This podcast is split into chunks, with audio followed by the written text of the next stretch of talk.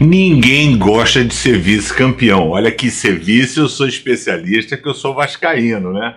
A gente tem essa especialidade de ser vice-campeão. Ninguém quer ser vice, todo mundo quer ganhar. Todo mundo quer ser campeão e é muito maneiro. Eu fiz esporte, jogo vôlei. Cara, quando você ganha uma competição, você se esforça, você treinou, aquele lance de subir no pódio, receber a medalha. A pior medalha que tem é a medalha de prata, que você ganha perdendo.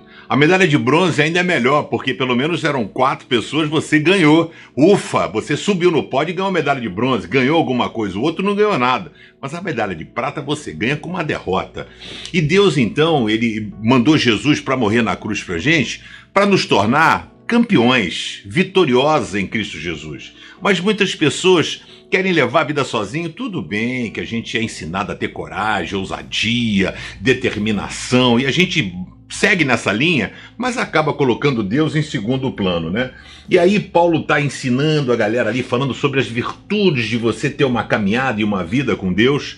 E ele fala em Romanos 8,37: em todas essas situações temos a vitória completa por meio daquele que nos amou, ou seja, você é um campeão em Cristo Jesus.